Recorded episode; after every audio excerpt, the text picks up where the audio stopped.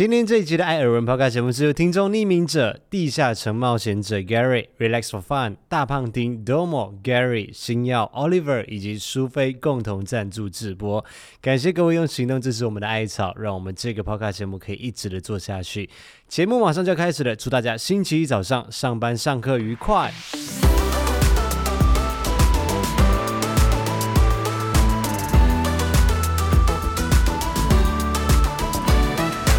每天都要来一杯冰拿铁。Hello，大家好，我是艾尔文。Hello，我是五一。欢迎收听艾尔文这个 Podcast 节目第二季第四十三集。干嘛学我？你就知道你多做作啊！各位辛苦了，有辛苦吗？辛苦啊。很累哈，很累，六天呢。哎，我上个礼拜在录的时候，因为照理来说，每一次如果说是有什么补班日还是连假，我们都会在 Podcast 上面提醒大家。有啊，你有提醒吧？没有没有没有，上个礼拜完全没有，我完全忘记这件事情。哎，我怎么记得有？有吗？有啦。你是跟谁录 Podcast 啊？你是不是有兼职另外一个 Podcast 节目？哦，有可能哦。我就看谁要邀请你，因为我把那个行事历上面的那个台湾的公共假日把它关掉了。还可以这样子啊，因为这样子比较干净啊，我就只看到我自己行事历上面要注意的事情。但我记得我提醒过你很多次啊，我完全遗忘，我就是不知道哪一天的时候，我才突然想到说，哎，突然跟他们两个零零一跟零零二讲说，哎，这个礼拜六要上班哦。嗯。然后零零一就说，那我下午可以请假吗？反正他假很多啦，对啊，假还很多，所以各位辛苦了。上个礼拜是一连上了六天的班，不过也是为了这个礼拜的连假嘛，所以这个礼拜就只需要上班三天。对，然后四五六日是放年假，放的是端午连假，所以先在这里祝大家端午节快乐，端午节快乐。明年就没那么多连假了，今年补班太多被骂嘛，所以明年就走向另外一个极端。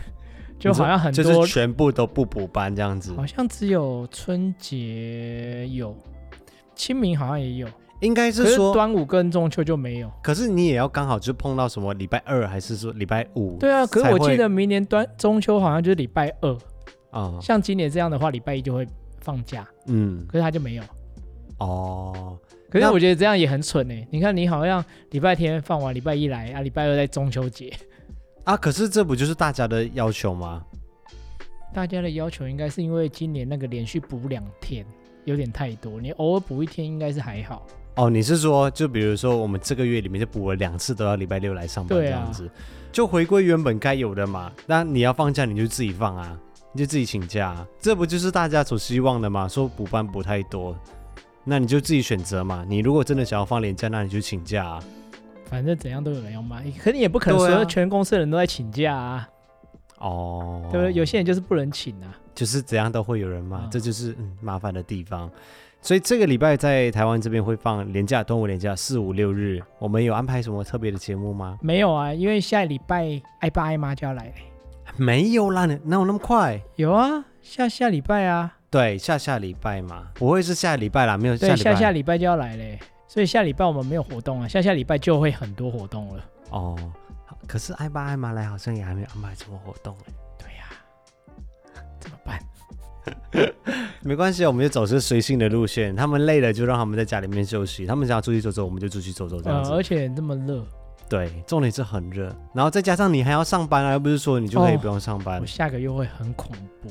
嗯，我会非常多的事情，所以这一次我们没有打自己的脸。廉价的时候，我们就坚持不出游，至少你不会去外面人挤人、塞菜色啊。也是啊，可是你知道，就是有时候很矛盾。嗯，廉价不想出门塞车，但是放廉价全都待在家，有时候又觉得好像有点空虚。你会不会这样？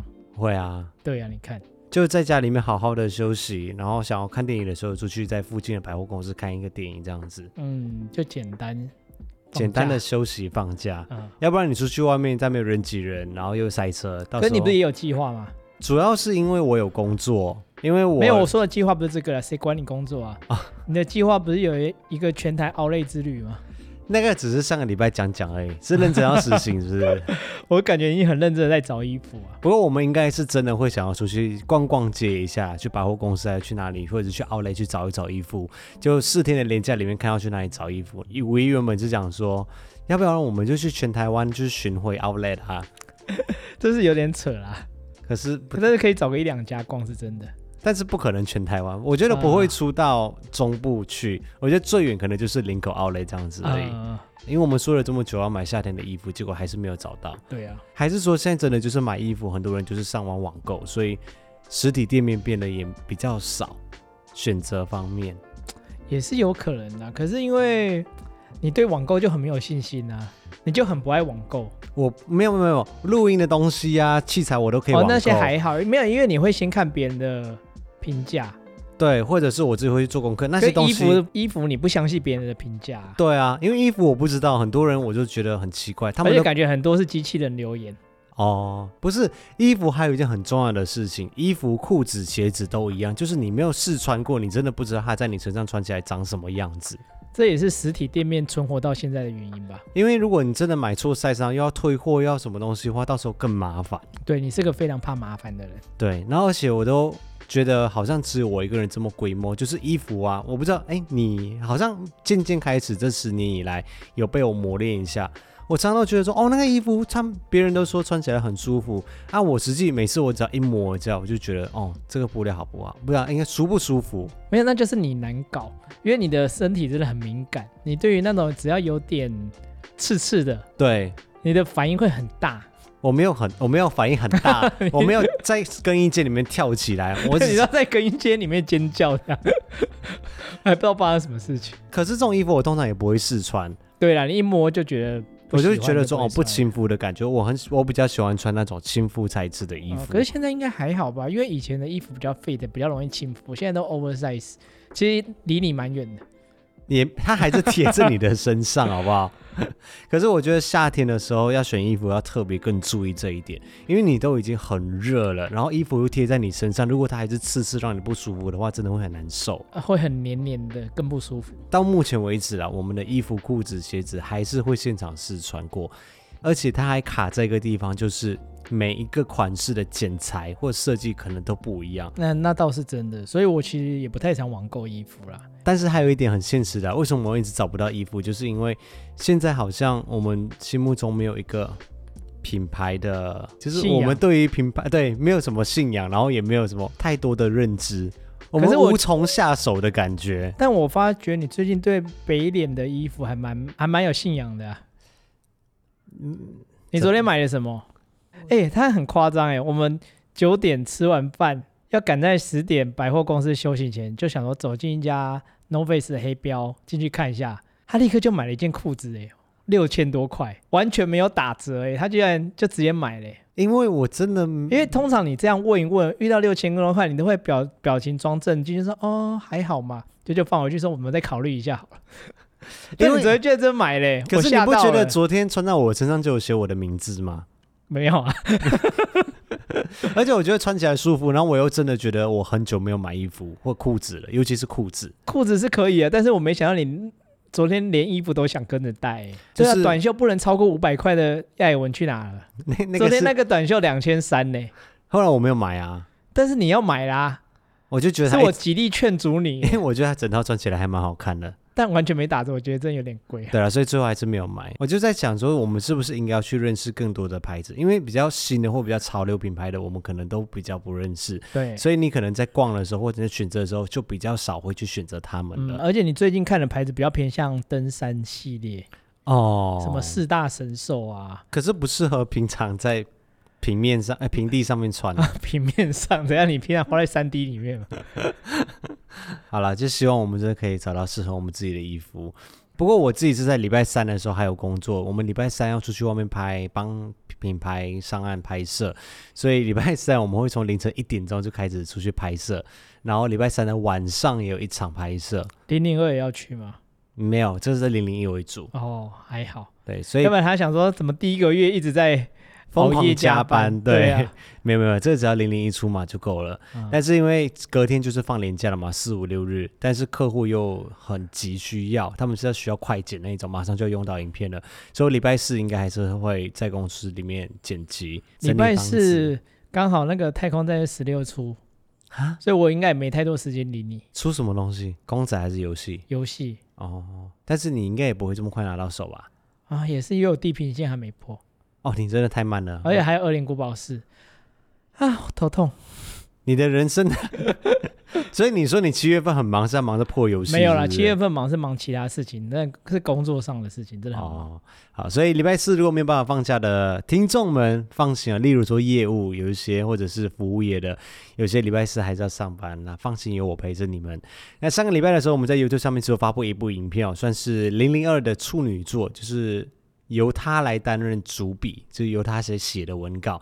我们做的是目前市面上最夯的两个手机的三轴稳定器的比较，比较了一个是 Insta 三六零 Flow，还有另外一个是 DJI Osmo Mobile 六，两个都是市面上面很夯的产品。其实这样子的企划是我以前就一直很想做的，只是你知道比较的影片真的是很耗时耗工，你要花两倍工啊，因为你原本是你原本只要做一支产品的时间跟功课，变成要做两支，而且还要再比较。比较完之后，你要把它融入起来，对啊，所以就真的是很耗时间。那有了零零二的加入之后，我就希望可以多做这样子的影片，因为我自己觉得这样子的影片也是对消费者比较有帮助的一件事情。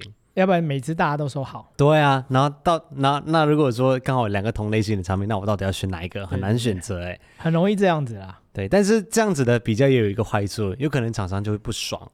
诶。多少是不是？嗯，因为两个放在一起比下，他们的优胜劣势其实是很明显的。对，而且观众应该很不喜欢你讲一些关键，说啊各有优缺啦。没有，我们就讲的很实在。零零零二在写稿的时候，我就想说没有啊，就直接跟他写上去没关系，很好啊。我我就跟他讲说，我们不是要照本宣科，也不是要照这数据念，数据大家都在网络上面找得到。嗯，我跟他说，文稿里面要写多一点自己使用上面的感受。这个才是大家没有办法透过网站或者是透过官方的数据里面了解到的东西。但有时候讲各有优缺也不算官腔啊，因为真的是每个人喜好不同。就像最常举的例子，iPhone 的手机跟安卓的手机啊，就各有拥护者啊。对啊，各有优缺，你要把他们的优缺给讲出来啊，哦、不是说各有优缺。但是有时候这种东西就很主观呐、啊，像 iPhone 的永远都无法理解安卓的手机或三星的手机。对啦，为什么你们会这么喜欢？对啦，我们才无法理解你苹果的粉丝嘞，奇怪嘞，莫名其妙，又要开始比赛，又要开始战了，是不是？没有啦，因为我今年如果打脸自己跳过去，不是很尴尬？你不是说你今年要换 iPhone 吗？对啊，有一点。那礼拜六原本是要发布我们的 Vlog 的，那这一部会是零零二首度开金口的影片。那他要讲话吗？有有有有想要讲话。有唱歌吗？是没有唱歌啊。他会不会唱歌啊？我不知道，我们还没有到这么熟的地步。哦，我想说员工聚餐可以唱歌哎，林妮已经去唱过啦。啊，哦、对。对啊，五音不全呢，他。没有了，哎、欸，人家是号称小清风呢。反正那一部 vlog 就是我们全公司一起出外景去拍摄嘛，所以我就想说，就把这个先把它记录下来，然后就可以看零零二在镜头前面有多尴尬。他有很尴尬吗？他蛮尴尬的，他第一次面对镜头，然后我就一直叫他讲话。哎，真的很贱哎。但是这部影片因为里面有太多还没有发布的产品的画面，那因为保密条款的关系，所以我们不能够发布。我就已经到快到六点半了，我突然想起来，哎，对耶，这个产品还没有发布。然后我就赶快问一下我的窗口，他想说不行哦，不行外流哦。那还好你没有发布。对，所以是赶快的把它设定先取消。然后我在 IG 上面还讲错，我原本讲说下个礼拜三可以发嘛，结果不是。我仔细看一下行事历，我不知道过到何年何月了。原来产品是在六月二十七号发布，所以我们的这部影片是要在六月二十八号星期三的晚上才能够发布。那已经到下下礼拜三嘞。对，下下礼拜三才能够发布。哦。所以这个礼拜我就不知道发布什么影片，因为周末也在上班。嗯，睡觉直播吗？哎，然后上个礼拜我们还参加了另外一个活动，是三星的记者会。三星今年款的电视，严格来说应该是智慧显示器啦，应该都来到台湾了。基本上我们每一年，应该是有第二年或第三年，都有在 YouTube 上面跟大家分享三星每年最新的电视。那今年应该有一部影片是会跟大家分享其中一款的电视，只是我们在现场看到的时候，你知道，因为记者会它是有门啊，你就报道完之后你就走进去嘛。结果这一次一进去的时候，我们看到摆在面前的是一个一百一十一寸的电视，一百一十一寸，一百一十寸。哦，一百一十寸，感觉应该蛮大的，非常的大。可是重点是它下面的牌子，他写说是 Micro LED 的电视。那画面应该很棒啊！这是我人生中第一次看到 Micro LED 的电视哦，是哦，你是第一次看到？对，因为之前一直都没有厂商，应该是说有些厂商有做出来，但是没有去做量售，哦，因为它真的非常非常的贵，至少以现在来说了，现在的技术来说，现在大部分厂家做的，要不然就做 OLED 嘛，要不然就做 QLED，要不然就是做 Mini LED。但是还没有厂商是把 Micro LED 拿来贩售的。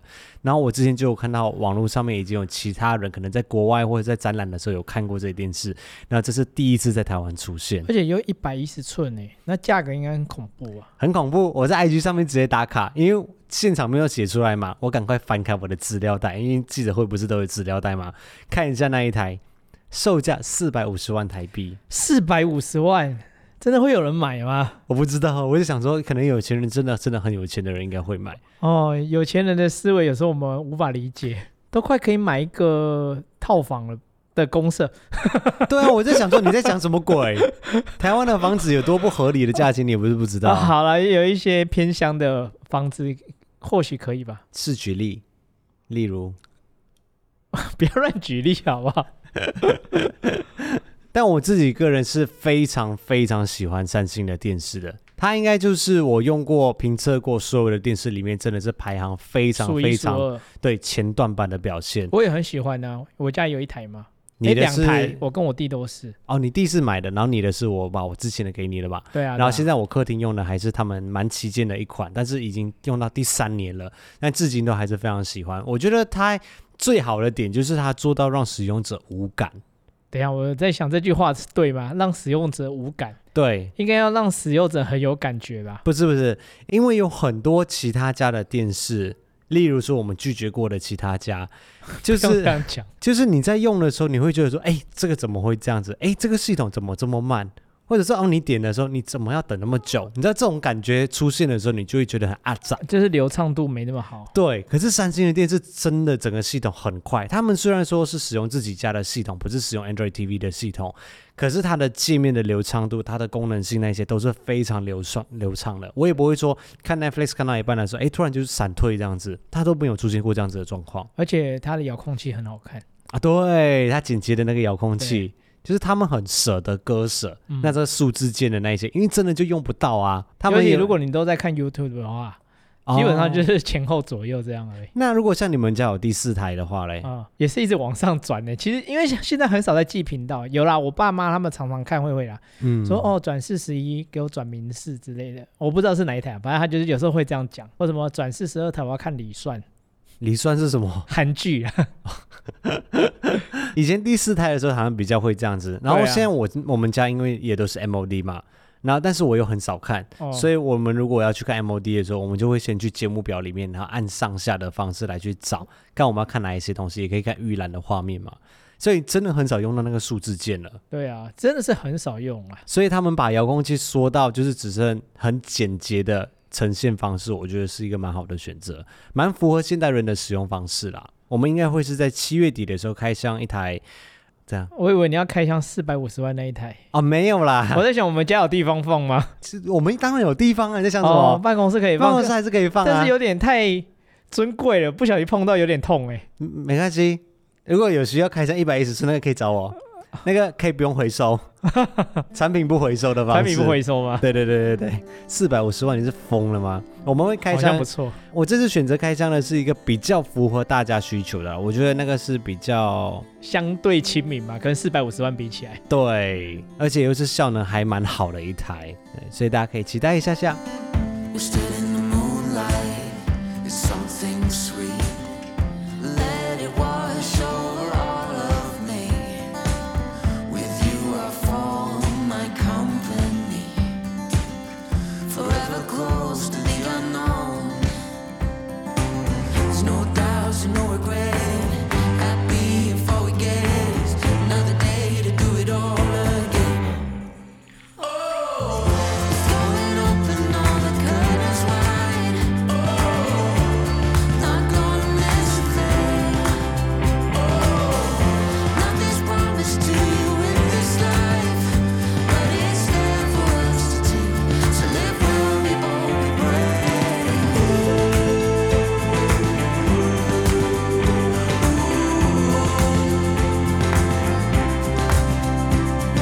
欢迎回到艾尔文这个 podcast 节目的第二季第四十三集，我是艾尔文，我是五一。那这个礼拜的耳闻事项跟大家分享的第一件事情就是，上个礼拜我们全公司去爬山的时候，我没有全公司啊，我没有去啊。哦，你你就是外派道歉。你就是叫全全公司，你常常都置公司于不理啊！你因为我要剪彩啊，因为你公司的事情你都不热烈的参与，是你们时间没跟我配合哦，是这样子是不是？反正就是我零零一和零零二，我们为了拍摄外景，所以我们去外面爬山嘛。我必须说，夏天真的不能够爬山，你真的要庆幸你那一天没有去。夏天不是不能爬山，夏天是不能出门。啊、呃，也是啦，但严格来说，应该说是焦山。我们一下车走到那个登山口那边的时候，已经四个人都在大流汗了，是真的很闷、很热、很闷的那一种，是闷到完全不行。然后爬几步路哦，我就有那种高山症的感觉，没有那么夸张吧？没有，就是那种感觉闷到你很难呼吸。我想说，我现在是在什么三千公尺以上，没有到反胃啦，可是就是会觉得整个人就是很不舒服，太闷了。他那边没有遮蔽物吗？有，他有遮蔽物，但是整个空气的那个闷感是很重的。哦，然后我们就是所有人都是汗狂滴的那一种。然后还有另外一点就是蚊子超级无敌多，它已经是多到那种我用防蚊液、用驱蚊器什么，你知道，都效果有限，因为数量太多了嘛。它多到一个很可怕的那一种。这就跟那种我们玩那种僵尸大军。你虽然有枪，可是因为太多人，你也挡不住。对，他们数量取胜，呃、多到那种就是你随便在你脚上拍一巴掌哦，然后就是一滩血这样子，因为他们都吸你吸超饱。这样会不会是你的问题啊？你随便拍就一滩血？没有啊，他们哎，他们没有拍啊，但是他们一直在赶蚊子，呃、而且我们都有涂防蚊液那些东西，我还带了我的那个驱蚊器，结果真的多到一个爆炸，就是效果有限就对了。对，所以我们那一天的结论就是讲说。如果夏天真要爬山的话，可能只能够爬三千公尺以上的山。呃，高山好像真的相对没那么高山比较凉啊，对高山的气温也比较低啊。那零零二喜欢爬山吗？他说他以前有跟父母爬过山，这样回答就是不爱爬山。然后他说他自己的，然后他说也比较少自己会去爬。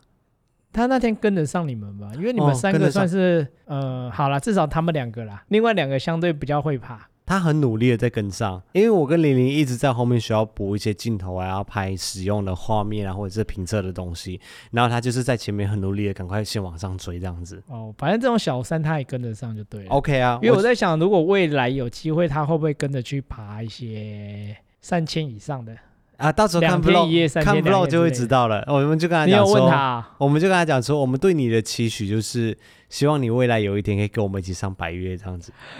他的表情是什么？我好期待啊！他就是尴尬，没有啦，我们也不会强迫他。如果他真的没有喜欢做这件事情的话，嗯、也是。但是那一天真的是因为工作需求，所以我们要出去外面。山应该不算太过分吧？嗯，而且那个真的是很小的山。对啊，我觉得还好。那个就是几十分钟就跑完了，这样子，呃、就依照他自己个人喜好，哪一天可能他就爬出兴趣了，也说不定，哦、也是有可能啊。对啊。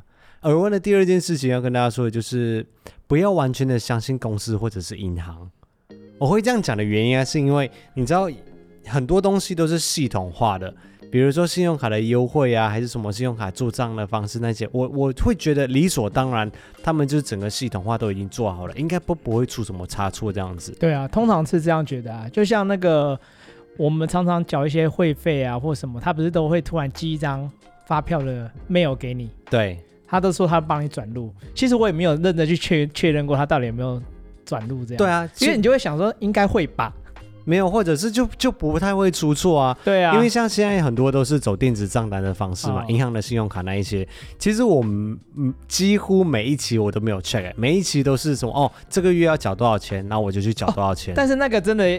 要 check 一下是不是？因为他之前我就想说，怎么多了一笔什么违约金？我忘记他那是什么原因了。就我就打电话去给他，是可以取消的，好不好？就那笔根本是不该收的。对，所以真的要去检查这种东西。对啊，你们要检查的话，你看我就莫名其妙，如果直接缴，说不定我就少了九百块之类的。我上个礼拜是发生一件事情，就是前一阵子的时候，我们有在 Podcast 上面跟大家分享说，我们有在办那个玉山银行跟。Starlux 叫什么、啊？星宇航空的联名卡嘛。那个时候就要办的时候，就想说，啊，因为我们刚好也最近有要出国，然后他又有相关的优惠，然后我们手刷礼还不错，手手刷礼也不错，而且第一年的那个世界卡还是免年费的，所以我就办了那一张。嗯、后来有人跟我讲说，哦，原来他的那个新户手刷满额礼是指说你之前不能够有任何一张什么。啊，玉山银行的信用卡还是什么？不是说这张卡就叫做新户哦，是你的名下不能够有玉山银行其他的信用卡。这个我们之前是不是骂过了？因为我觉得受害者，我原本以为是我第一次办新宇这张卡，对，结果想不到我之前因为有办过玉山的其他卡，对，所以就不算。对，我那时候已经骂过了。他一个期限之内，对，我，我就觉得有点贱。对，然后我就想说，对我来说就没差，因为我就是没有用过任何一张。玉山玉山银行的信用卡嘛，所以我就兴高采烈去充那个新户满额手刷礼，然后还有新卡的手刷礼，我有去充，因为那时候刚好就要买我们员工旅游的机票嘛，所以我就买了我跟零零一日本东京来回的机票，就五万多块了。嗯，结果上个礼拜的时候就刚好雷秋雷姐她最近也要去大阪，他要去看足球比赛，他就问我说啊，你机票买多少钱？然后我就想说我就去那个 app 里面看一下。结果一进去之后，我就去顺便查了一下，我现在有多少的里程。哦，然后查了一下，我才发现我的手刷里跟新户手刷满额里两笔都没有进来。很久了，应该也要进来了吧？对，因为那个是三月份的时候啊，二月还是三月份的时候就买了，哦、然后现在已经六月份了，这两个礼加起来就两万里嘞。然后我就立刻打电话去玉山银行那边去问，他们就查了一下之后，他就跟我讲说：“哦，林先生，这个我们在三月份的时候已经有汇进去了哦，你可以在你的 app 上面去查询看看。”你不是就说没有吗？我就说我现在就在 app 里面，就真的没有这一笔。然后他就讲说：“哦，那我再帮你跟星宇航空那边确认一下下。”然后结果他确认完之后，隔了三天，他打电话过来，然后再上去看，哎，就出现了。所以是他忘记用了？没有没有没有，我就有问他们，因为他们的记录里面是三月份的时候就已经汇汇进来了，哦、所以我就说，那请问一下是哪一个环节里面有疏漏这样子？是玉山这里呢，还是在星宇航空那一边？他就也不太敢把话说满，但是他就讲说，因为我们这里的记录是三月多的时候就已经有汇过去你们那边了，应该是星宇航空那边没有汇进来我们这边，应该，因为他们的记录就是三月多就已经进来了，可是星宇航空是在这两天诶，日期显示是六月份的时候他才把我汇进来的，就是我打电话之后的一两天里面，那真的还好有你有去看呢。对啊，因为我就想说这种东西是不会错的啊，哦、然后我就想说，那所以这个状况是不是我一个人出现吗？他想说，哦，没有啦，我们之前有处理过，好几个人也是这样子。各位，你们如果有一些充那个什么新卡手刷里跟新户手刷满额里的，我跟你讲，两笔他都不会进来。你真的要去核对一下，说或许有人进来了啦。啊，对啦，有些人要进来，可是我觉得应该说有有刷这个人要去注意一下你的有没有进来。对，因为这个两万里还蛮多的哎，哦、三万里你就可以换一张那个亚洲来回的经济舱的机票了。亚洲是包括日本、韩国？对啊，对啊，亚洲啊，随便一个地方啊。对啊。哦，那它的航线也没有这么多啦。哦，也是啦。但是我觉得我应该 OK 的啦，因为毕竟星宇航空他们有没有加入什么联盟，然后他们自己的航线又很少。哦。所以我我我不想要再累张去了。我觉得我好像没这么好用，是不是？对啊，我现在有三万里可以换一张亚洲的来回机票就好了，我不想再累它了。嗯。当初本来就是为了那两万里而去而去办这张卡片的啊。也是。然后我再实际的举多一个案例，就是我的台新银行的信用卡有一张卡片，就是那一张玫瑰卡，它是周末或者是放假的时候，他就是刷就是三趴的回馈。那我记得我在好几年前的时候，因为我就是要那个三趴，所以我就是在过年期间的时候，因为过年就会放很长的假期嘛，然后去刷了苹果的电脑，所以三趴的回馈很大笔的，很大笔，十几万，所以三趴的回馈很多啊，应该有几千吧。就是因为这样子，我才刷那一张卡片啊。哦。结果账单来的时候，我就核对了一下，我想说这个数字好像不太对，感觉没有回馈到三趴。然后我就打电话过去问，他就想说哦。我们再帮你查询一下，然后隔几天打电话来说，哦，是我们弄错了，我们会再帮你帮你扣扣三趴回去。对啊，所以我说账单来真的不能无脑缴费，有时候真的还是要对一下。对，一定要对，这那个三趴很多哎，今天是因为它是大笔，我才特别去查，要不然那个回馈几趴了，我怎么可能还要去每一笔去看，说我哪一天是公共假期的时候刷，哪一天是六日的时候刷，然后每一笔的钱把它加起来，然后再乘以零点零三，再看出那个回馈的金额对不对？这样很麻烦。呃，但老实说，很多小笔的我真的没有在。在对，因为像有时候我买咖啡，我就直接刷卡嘛，账单来的时候就很多笔，我怎么可能每一天去对？我到底那一天有没有喝咖啡？啊、然后你在想说，哦，这个是平日的，所以没有三趴，哦，这个是周末的，所以有三趴，你这样 很难算哎，嗯、那个账单又不是说他在每一笔有回馈的那里，他都会特别注记，他不是这样子的，嗯，所以就只能大笔自己做记号。对，所以就提醒大家这件事情，不要相信，不要轻易的相信，完全相信这样。对。还是要手动的检查一下。所以以上就是这个礼拜的耳闻事件分享。那接下来我们就进入听众赞助的超级留言时间，跟大家互动一下。首先感谢匿名者，每个礼拜没有留下名字，也没有留下留言，纯粹来支持我们的节目，谢谢匿名者。那下一位是地下城冒险者 Gary，他写说艾尔文不生气。男友愿意支持，甚至一起参与自己事业是一件很难得、很幸福的事情哦，我很羡慕。状态不好的话就暂停一次，相信艾草们也能够体谅的。欢迎，好哦，有听进去吗？有啊，可是我怕你会成为惯犯，你才成为惯妇嘞。就 就是以后就想说，哦，今天不是状态，那我们就可以停更一下吗？结果就是以后就变成慢慢两个礼拜一起。状态比较长不好的是你吧？哪有？你每天到十点的时候状态就会不好，什么意思？就是听到要去运动的时候就状态不好。哦，那结果当时听到说好吧，那今天不去运动了，状态就好了。那个不是那个跟录制 podcast 没有关系。可是你每天十点是不是状态都不太好？可是我觉得这是很多人，我那天才看到 IG 上面，你十点过了真的超好的。没有，我那天才看 IG 上面，因为 IG 现在不是有很多的 reels 吗？啊、嗯，那有时候晚上我就会划一滑。那天看到一个，我跟你讲，这是世界性的问题，这不是只有发生在我们两个人身上。因为那就是一个外国人在拍，讲说，我每天早上起床都想说，好，我今天下班的时候我要去运动，然后下班的时候我就觉得，哦，我好累哦，我还是明天早上再去运动好了。然后明天早上我起床的时候，我觉得，哦，早上起床睡不够，好累哦，所以我还是晚上去运动就好了。所以他就是这样日复一日，我就想说，这完全就是体现我们的心境啊。所以这是一个全球性的问题，不是只发生在我们两个人身上。全球性的跟全球暖化的气候暖化的一一样啊，全球性的度是一样的，没有那么夸张。全球人类都会面对的议题，命运就是毅力不够啊。好啦，也是啦。但我这个礼拜还不错吧？我去了两天呢、欸。你确定你两天而已有什么好炫耀的？我这我说才两天的而已，至少比之前有进步了。至少我愿意走出门。你看你去了两天，那你吃吃了几天的大餐？那是因为你好不好？对啊，可是你就吃吃啦。还不是因为你要礼拜六吃火锅，礼拜五哦，礼拜五吃火锅，礼拜六吃是不是因为你没有你会吃火锅吗？我不会啊，我不是一个会自己主动吃火锅的人啊，我那么讨厌火锅，要不是为了你，哦，是不是？但是我有叫你去运动哎、欸，我叫你吃完火锅以后去运动。我吃完火锅之后头痛，屁话一堆，而且就下雨了。然后礼拜六嘞，礼拜六五一下班就想说，哦，今天好辛苦啊，今天补班累累的，我要吃大餐。我没有这样讲，好不好？是不是？我只是说补班适合奖励一下。嗯，然后我就问他说，所以你要什么奖励？他说看到你就是奖励啦。我说 好，那我们就吃家里哦。对，你看他很好被糊弄。然后他就讲说没有，奖励是奖励，但是吃大餐还是要吃大餐。所以你看，两餐都是因为你。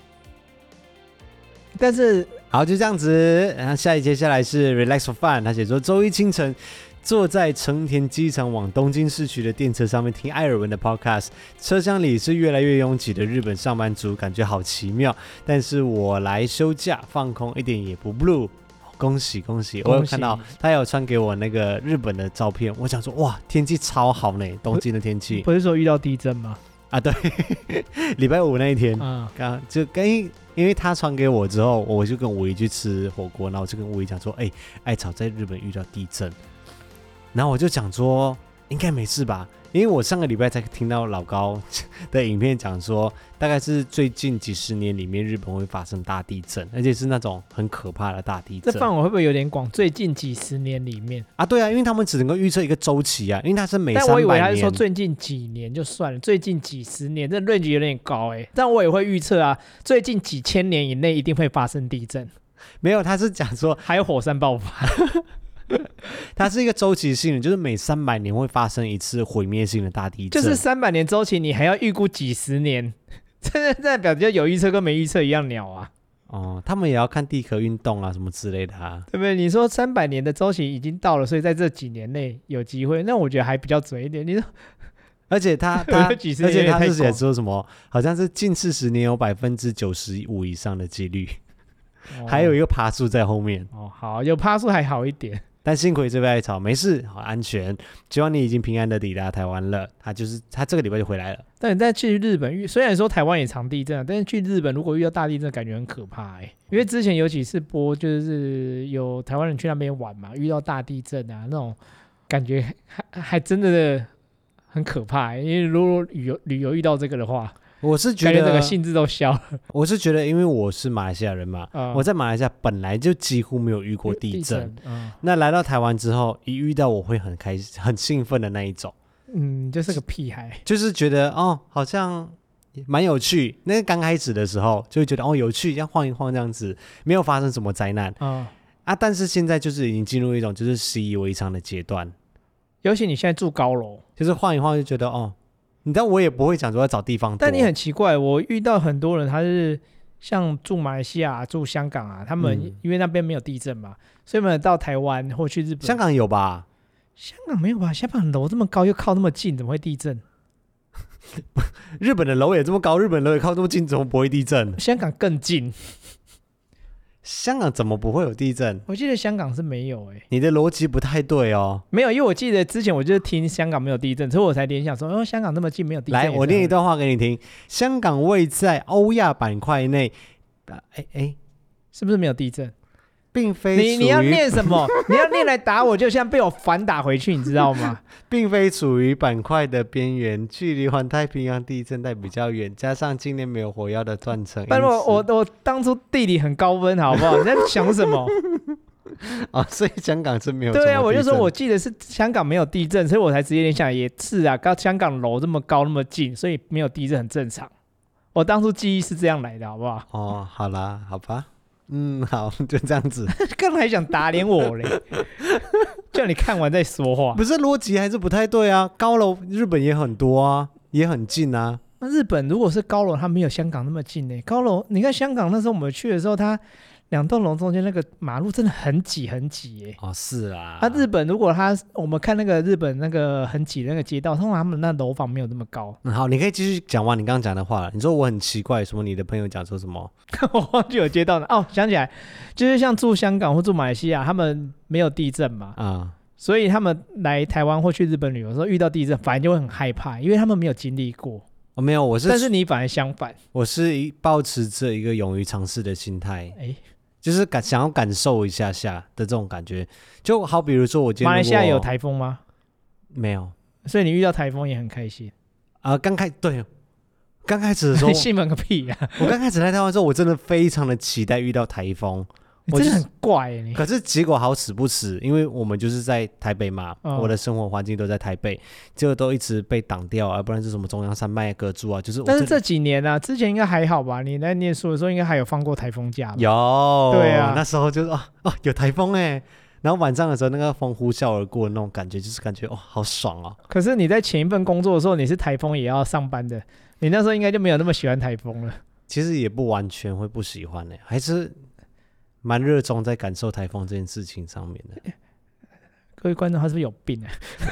我不知道为什么，我就是就是只要他不造成人员伤亡，然后偶尔来一下，我觉得还不错。然后听老高的影片里面，他们也是讲说，就是之前你还没有遇到大地震的时候，你都会觉得就是啊也没什么，就是已经习惯了这样子，也不会找地方躲怎么样。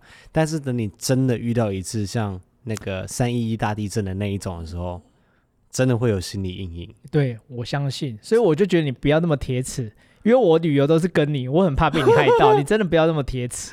他们说，只要经历过那一次之后，只要任何一点风吹草动，是一点点小地震，你就会整个人很紧张起来。因为台湾之前比较大的就是九二一大地震，对啊，你有经历过吗？我没有，我那时候我对啊，我还在马来西亚，我我有经历过啊，那真的是还蛮大的，嗯，是有点可怕，而且那时候我住的楼层也蛮高的。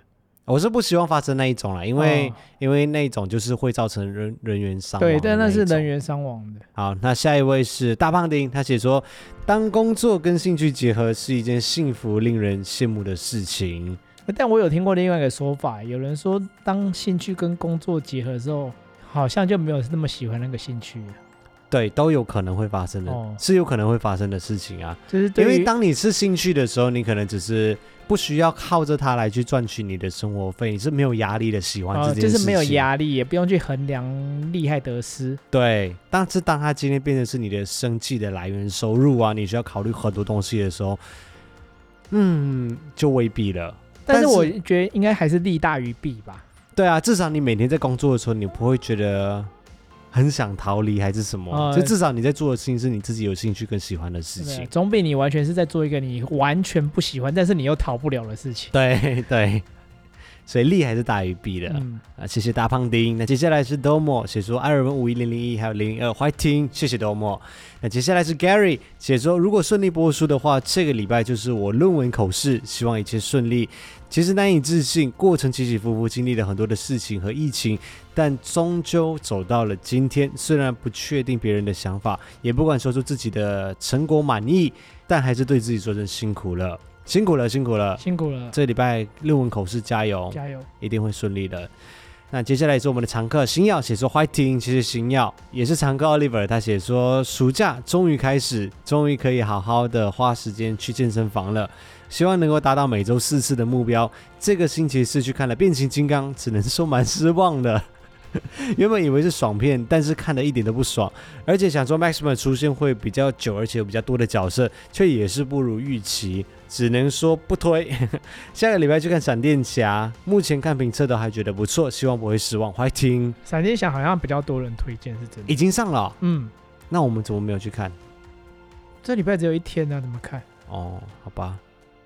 只有一天，然后还这一天还要录 podcast。对啊，端午节可以去看了。好，我们端午年假的时候再找时间去看。那就先不看那个，先不看那个变形金刚了。谢谢 Oliver。那最后一位是新朋友苏菲，他写说：谢谢艾尔文五一的陪伴，让我一位五十岁的大神不孤单，也参与了你们的世界，见证了你们的爱情，爱情，爱情，爱情。谢谢苏菲，谢谢欢迎你。所以以上就是这个礼拜的留言，感谢大家的参与跟支持。